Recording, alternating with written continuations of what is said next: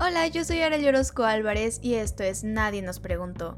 El día de hoy les traemos algo especial. Es un bonus en relación con nuestro episodio anterior donde hablamos sobre el pole dance. Porque Natalia nos hizo el favor de contactar a una maestra de pole dance y le invitamos a que nos contestara preguntas y que también nos contara un poco sobre la historia y demás. Natalia, ¿de dónde conociste a esta maestra? La encontré por casualidad un día en TikTok, entonces me dio mucha curiosidad y comencé a seguirla. La verdad es que hasta ese momento yo no tenía como mucho apego a esto del pole dance y cuando la empecé a seguir me empezaron a aparecer sus videos y me puse a ver y casualmente descubrí que me llamaba mucho más la atención y entonces ahí fue cuando me puse en contacto con ella porque ya habíamos quedado que iba a ser uno de los temas de, este, de esta temporada. Está perfecto y ella también fue muy amable de mandarnos su audio eh, hablándonos un poco de la historia y de sus experiencias. Así que a continuación las dejamos con la instructora Castrolita. ¿Qué es el pole dance? Ok, el pole dance es un deporte que se ejecuta sobre un eh, pole o barra o tubo eh, vertical de 45 milímetros en general, que es como la medida estándar, aunque pueden ser de 50 milímetros o de 40 milímetros, pero bueno, medida de competencia son 45 milímetros, eh, en el cual consiste hacer acrobacias sobre el pole, juntando una coreografía, ya sea que sea acrobática, también en piso o dancística, dependiendo de la rama, la cual hace que trabajes de verdad todo el cuerpo. Ayuda a mejorar flexibilidad, ayuda a mejorar fuerza, obviamente, ayuda a mejorar coordinación y además de que eh, ayuda muchísimo a aumentarte la autoestima muchísimo. He visto obrar milagros al llegar personas a tomar clases que tenían ciertas inseguridades conforme a su cuerpo, que quedan atrás justamente al darse cuenta que su cuerpo puede lograr cosas maravillosas. Al ser una disciplina que requiere de la fricción de la piel con el pool, con el tubo, para sostenernos, es necesario utilizar ropa como boxers o shorts pequeños y tops. Esto obviamente al llegar las personas a tomar clase como que sí les impresiona un poco, pero es de verdad es mágico ver que poco a poco se empiezan a acostumbrar a utilizar este tipo de ropa y que se dan cuenta que es necesario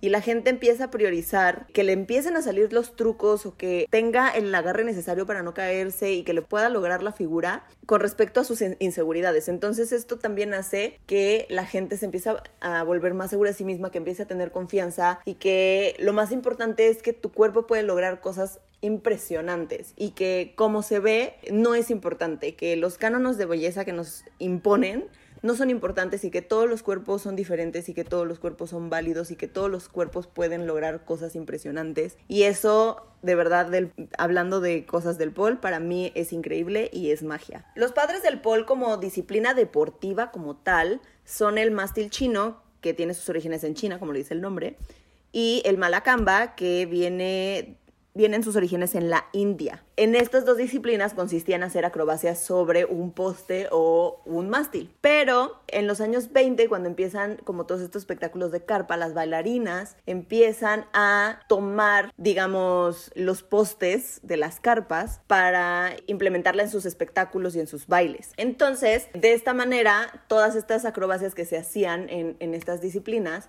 se empiezan a retomar por ellas y justamente de ahí es de donde nacen los clubes nocturnos. Para corregir esta idea errónea de que la gente dice que no, pues el pole dance viene de los table dance. Sí, en parte, pero realmente la historia viene mucho más allá. Hablando del pole art, es una disciplina en la cual sí se busca mezclar mucho, tratar de transmitir algo, ¿no? O sea, sí en el pole art se busca que exista como, digamos, una trama, una historia, que se busque transmitir algo, que tenga un mensaje, y que se pueda tanto bailar y, expresarse arriba del pole.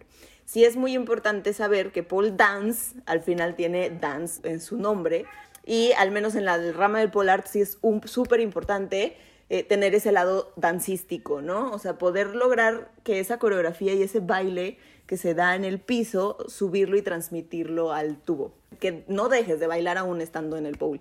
Haciendo las acrobacias, expresando un sentimiento, eh, contando una historia, que eso vendría a ser como la parte importante de la rama del pole art.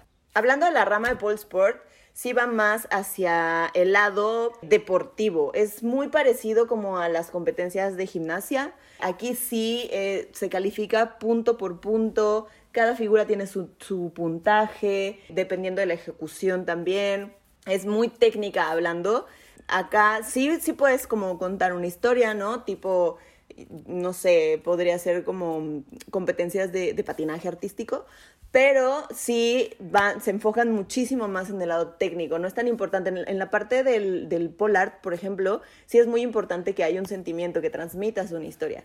Y aquí lo más importante es lo técnico, ¿no? Eso es lo, lo principal y lo que cuenta, que puedas este, ejecutar las figuras como lo dice en el reglamento, como lo marca, como lo señala, como la escala de puntos, con la línea perfecta, que el split esté a 180 grados, que una segunda esté a 180 grados, este, que si vas a hacer una cargada de peso muerto, que sí sea una cargada de peso muerto, que no tenga impulsos, etcétera, etcétera, etcétera. Entonces, si el pole dance llega a las Olimpiadas, que justamente ya se encuentra en trámites y estamos a nada de poder entrar, esta sería la rama que se incorporaría que es 100% deportista. Ahora, hablando del exotic pole, la característica del exotic pole es utilizar plataformas. Mientras más alto la plataforma o el tacón, mayor grado de dificultad, porque en el exotic lo que se busca es crear ahí sí, además de que el baile es súper importante y el trabajo de piso, porque sí tiene como movimientos muy específicos de trabajo de piso que son muy de la disciplina, como movimientos de piernas, jugar con los tacones. Los tacones en la parte de adentro son huecos. Entonces hay muchos, como digamos, movimientos o, pasos de baile, por así decir, que tienes que hacer clap con los tacones. Eso, eso significa que al momento de chocar los tacones tengan que sonar como clap, clap, ya sea pegándole en el piso o pegando entre ellos. En esta rama sí es muy importante, por ejemplo, el tema de la flexibilidad. Mientras más flexible la ejecutante es mejor porque puedes hacer como trucos más impresionantes. El trabajo de piso es súper importante, bailar en el piso es súper importante y hacer acrobacias en el piso con los tacones, lo cual sí le incrementa mucho el grado de dificultad con respecto, por ejemplo, a las otras ramas que podrías hacer acrobacias en el piso, pero estando descalzo es un poco más sencillo. Manejar todo este tipo de acrobacias con tacones a riesgo también de un torzón de pie, ¿no?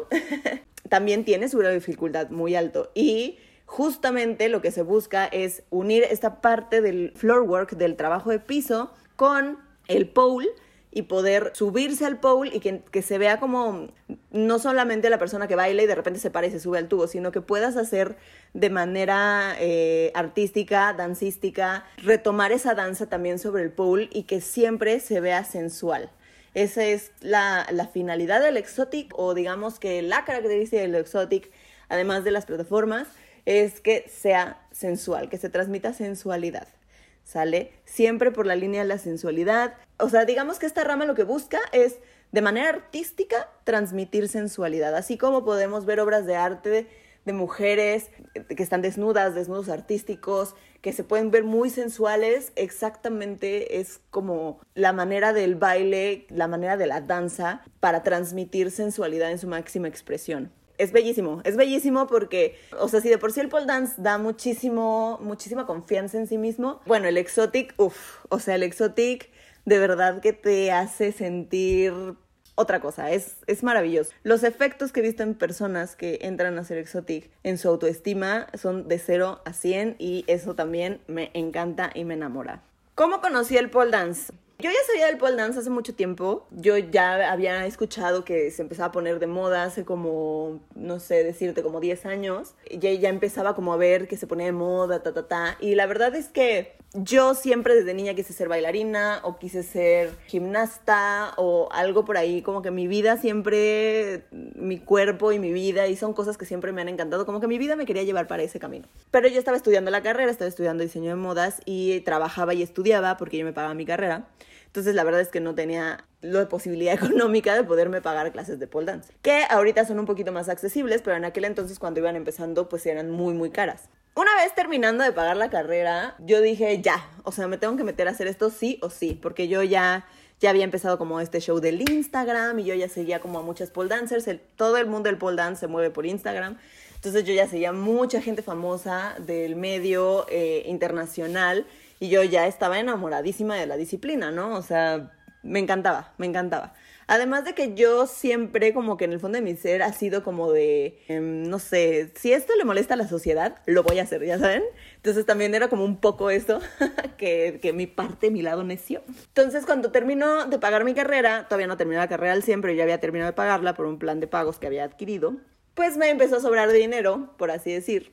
Y dije, yo necesito mis clases de pol. Y me puse a investigar y ahí muy cerca había un estudio, muy cerquita de mi trabajo y de donde yo vivía. Esto fue en 2015, bueno, a finales de 2014. Y en 2015, en enero de 2015, que fue mi propósito de, año nuevo justo de 2015, fue como voy a tomar clases de pol. Y entré y heme aquí, seis años después, muriendo de pasión por este deporte porque de verdad es lo mío. No pude haber tomado una mejor decisión en mi vida desde el momento en que entré al salón, vi los tubos, vi la gente, las alumnas, dije, esto es para mí. Aunque he de confesar que en mi tercera clase pues no podía hacer absolutamente nada. Yo nunca había hecho ejercicio, no tenía flexibilidad, no tenía fuerza, era extremadamente delgada, mis brazos eran muy delgados, yo no tenía fuerza, nunca había hecho ejercicio, la verdad nunca me había gustado. Y pues clase 3 yo veía que las alumnas, porque las clases suelen ser multinivel, yo veía que había alumnas más avanzadas, que ya llevaban seis meses, un año, podían hacer muchísimas cosas y yo no podía hacer nada. Entonces yo llegué así a mi casa con mi esposo y le dije, ya me quiero salir, ya no quiero estar aquí porque pues, no me sale nada, no nací para esto, no sé qué. Y él me dijo, es tu tercera clase, tranquilízate, no te estreses. Me hizo entrar en razón, afortunadamente, y pues seguí yendo y empecé a avanzar y de repente eh, tuve la oportunidad de empezar a dar clases. Eh, creo que me, me gustó más dar clases que ejecutarlo yo misma. Bueno, no, creo que es igual. Es diferente, pero lo amo por igual porque es maravilloso poder tener la oportunidad de ayudar a la gente a crecer en este deporte y ver sus caras al momento en que le salen las cosas y, ver ese, ese sentimiento de satisfacción es increíble porque aparte el pole dance te enseña algo que a todos los seres humanos y sobre todo en particular siento que en Latinoamérica no tenemos mucho, que es alegrarse por los logros ajenos. Y aquí aprendes a hacerlo. O sea, aprendes porque aprendes, porque cuando a alguien le sale algo, se pone tan feliz que a ti te emociona que a esa persona le haya salido algo. Y como maestro, bueno, es maravilloso.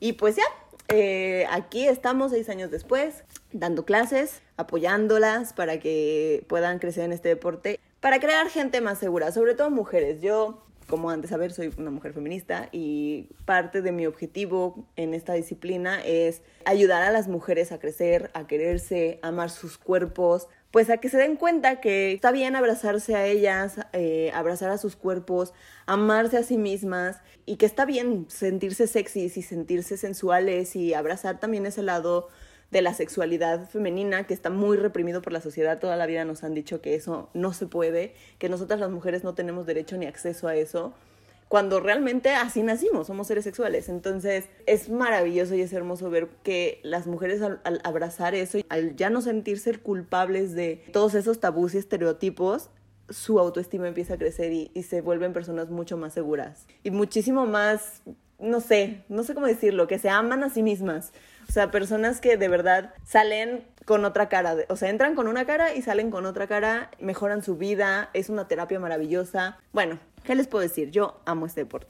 Hablando de estereotipos, realmente como tal en persona, sí me he llegado a topar con unos comentarios inoportunos, pero bueno, yo tengo la fortuna de rodearme con gente inteligente, con gente de mente abierta, con gente que está dispuesta como a ver no sé, más allá de las cosas como son o, que no se dejan guiar como por prejuicios. Pero sí me he llegado a topar con comentarios de gente que al final termino alejando mi vida como de hazme un bailecito o que dicen ay eso es para teiboleras o cosas así que pues digo al final en persona han sido pocos pero pues te ponen un parámetro como muy amplio como para decir no quiero tener una amistad contigo eh, el simple hecho de, ya estigmatizar a una mujer porque se dedica a hacer striptease, en lugar de estigmatizar a quien lo consume, ¿no? Es como de, no, para mí, al menos por ese lado, ya, ¿no? Faltarle respeto a una persona de esa manera y, tratar, este, como decirte bolera como si fuera un insulto, ya, para para mí ya está fuera de lugar, ¿no? Todas cabemos en este deporte. Sí, hay chicas que se dedican al striptease que enriquecen su trabajo eh, haciendo el deporte. No es lo mismo subirse y hacer giros y hacer un split y ta, ta, ta, estando en su trabajo, en su negocio, a simplemente bailar alrededor del bowl, ¿no? Entonces, todas cabemos en esta disciplina, todas cabemos en esta disciplina, todas y todos también, sépanlo, la disciplina también es para hombres Todas y todos cabemos en esta disciplina, no tenemos por qué hacer prejuicios ni por los trabajos de nadie, ni por la clase, ni por color de piel, ni por preferencia sexual, ni por nada. Entonces ya ese tipo de comentarios son los que sí me han dado como un parámetro para decir, aquí yo no quepo. Pero algo que sí me ha pasado muchísimo es en redes sociales. En redes sociales, al ser pues como un mundo más abierto, es gente de todo tipo y ahí sí se han venido a dejar los comentarios, dejar venir más bien los comentarios fuertes al respecto, ¿no? Sí me han hecho comentarios muy feos, me han acosado o de repente llegan pues los típicos nudes no solicitados. No, bueno, ahí ya en cuestión redes sociales Creo que el comentario más hiriente que me han hecho y que ni siquiera fue para mí fue de una persona en Instagram en el cual era un video donde yo le enseñaba a la gente cómo es la ropa de pole dance y esta persona me ponía y porque es un logro estar enseñando ropa de pu ya saben y pues en, en la discusión con esta persona no yo trato de no discutir pero sí trato de educar. Entonces yo le trataba de explicar cómo están las cosas y esta persona me decía que por eso era que a las niñas las violaban, porque madres que pensaban como yo, yo no, soy madre, pero que había mujeres que eran madres que pensaban como yo y que metían a sus hijas a este deporte desde chiquitas, lo cual es ideal, gente, sépanlo. Mientras más pequeños inicien este deporte, pueden hacer, cualquier persona de cualquier edad puede hacer este deporte, pero mientras más chico empieces, como la gimnasia, pues muchísimo mejor. Entonces esta persona me decía que por madres que pensaban como yo y que metían a sus hijas tan chicas en estos deportes, eh, era nuestra culpa que violaran a las niñas. La verdad es que ya ese tipo de comentarios para mí fue como wow, uff, súper intenso, súper, súper intenso. Es algo que de verdad no me esperaba ver y la verdad sí me puso triste porque pues estar justificando violaciones no está nada padre, ¿no? Porque a alguien le gusta hacer un deporte que realmente es algo muy complicado de lograrse. En México, eh, afortunadamente, ya el pole dance pertenece a la CONADE, entonces este, sí es reconocido en México como deporte como tal. Y a nivel internacional está la Global Association of International Sports Federations, que es una organización que recopila federaciones deportivas a lo largo del mundo y avala, digamos que deportes olímpicos y no olímpicos. Entonces, la International Pole Sports Federation, que es como la federación a nivel internacional del el pole en su rama sport ya pertenece a esta asociación, ¿no? Entonces e, ellos ya pertenecen, al pertenecer a nivel internacional ya es reconocido como deporte. Ahora, en algunos países de manera interna aún no es reconocido eh, como deporte, aunque a, pesar de que internacionalmente sí lo es. Hablando de la rama pole sports. Ahora, polar y pole exotic son otras cosas diferentes. El exotic, al igual que el polar, son ramas artísticas. Entonces, eh, sí hay competencias a nivel internacional, pero son disciplinas artísticas, ¿no? Más que deportivas, son artísticas, aunque sí, claro, que requiere el mismo entrenamiento como, que como si fuera rama deportiva, pero pues hablando como ya de cosas más, este, digamos, estrictamente deportivas, de que para que lleguen a las Olimpiadas, pues sí sería como la rama sport. Y ya las otras se consideran ramas artísticas que sí tienen competencias a nivel internacional y ha habido mexicanos tanto en la rama sport como en la rama artística, ya sea de, sobre todo en el art eh, normal. Y porque el exotic tiene poco tiempo en México por los estereotipos que tiene, como que vean a una mujer en tacón y así sexy, es como, ¡ah! ¿no? Por, por el machismo que existe en México. Pero hablando del pole art como tal, este, sí ha habido representantes mexicanos que han ido a competencias en Italia, que han ganado lugares en podio. Y a nivel sport también, cada año, digo ahorita no por pandemia, pero cada año se hace el Mundial de Pole Sports y ha habido mexicanos que han ganado medallas, inclusive de oro en estas competencias. Entonces, México está bien parado en este deporte. Es un deporte con muy poco reconocimiento, pero inclusive México tiene, tiene muy buenos atletas, muy buenos atletas a nivel internacional. eh, grandes exponentes del deporte que pues obviamente la gente no los ha volteado a ver porque aún no pertenecemos a las Olimpiadas, que esperamos que una vez que ya pertenezcamos a las Olimpiadas, pues esto cambie y yo auguro que podría traer muchas medallas a México el pol. Bueno, pues me despido de ustedes. A grandes rasgos, esto es un poquito de lo que eh, significa o lo que es el pole dance y también lo que significa para mí en mi vida. Es algo sumamente importante, lo es todo. Realmente yo hoy en día no podría hacer otra cosa que no fuera pole dance. no podría. O sea, yo ya no podría dejar esto, es algo que de verdad se convierte en parte de tu vida y aunque muchas personas lo utilizan como hobby, se convierte en una terapia tan importante para la vida de las personas que no lo dejan, no lo dejan. Como tip final, a las personas que quisieran practicar este deporte, les podría decir que no tengan miedo al que dirán, no tengan miedo a que la gente los vaya a señalar, eh, no tengan miedo de que no les vaya a salir nada, a nadie nos sale nada al principio, no tengan pena, todos tenemos pena al principio y a nadie nos sale nada, no tengan pena, sale, inténtenlo, inténtenlo, lo peor que puede pasar es que no les guste y que se salgan, intenten meterse un mes, no vayan a una sola clase, porque en una sola clase no van a entender nada, no van a ir a una sola clase que se les llama como clase muestra, es ir a ver, a conocer las instalaciones, a, ver el ambiente, a ver a los maestros, nada más, ¿sale? Pero no te va a decir nada de si te gusta o no el deporte, porque realmente para que sepas si te gusta necesitas haberlo practicado un periodo de tiempo para crecer en ese periodo de tiempo. Entonces, vayan, inscríbanse un mes. Muchos estudios hacen promociones a personas este, para, sus nuevo, para nuevo ingreso, eh, justamente para que la gente vaya y conozca ese primer mes. Entonces vayan, conozcan ese primer mes, 180 grados van a cambiar su perspectiva sobre las cosas, van a aprender cosas nuevas, se van a dar cuenta de, que su cuerpo es, es extremadamente maravilloso. O sea, todos sabemos que el cuerpo humano puede hacer cosas impresionantes, pero no lo sabemos bien a bien hasta que no lo hacemos nosotros con nuestro propio cuerpo. Entonces, inténtenlo. Esa es mi recomendación para ustedes. No tengan miedo. El miedo debe de ser un motivante y no un paralizador, recuérdenlo. Les mando un beso enorme y muchas gracias por la invitación.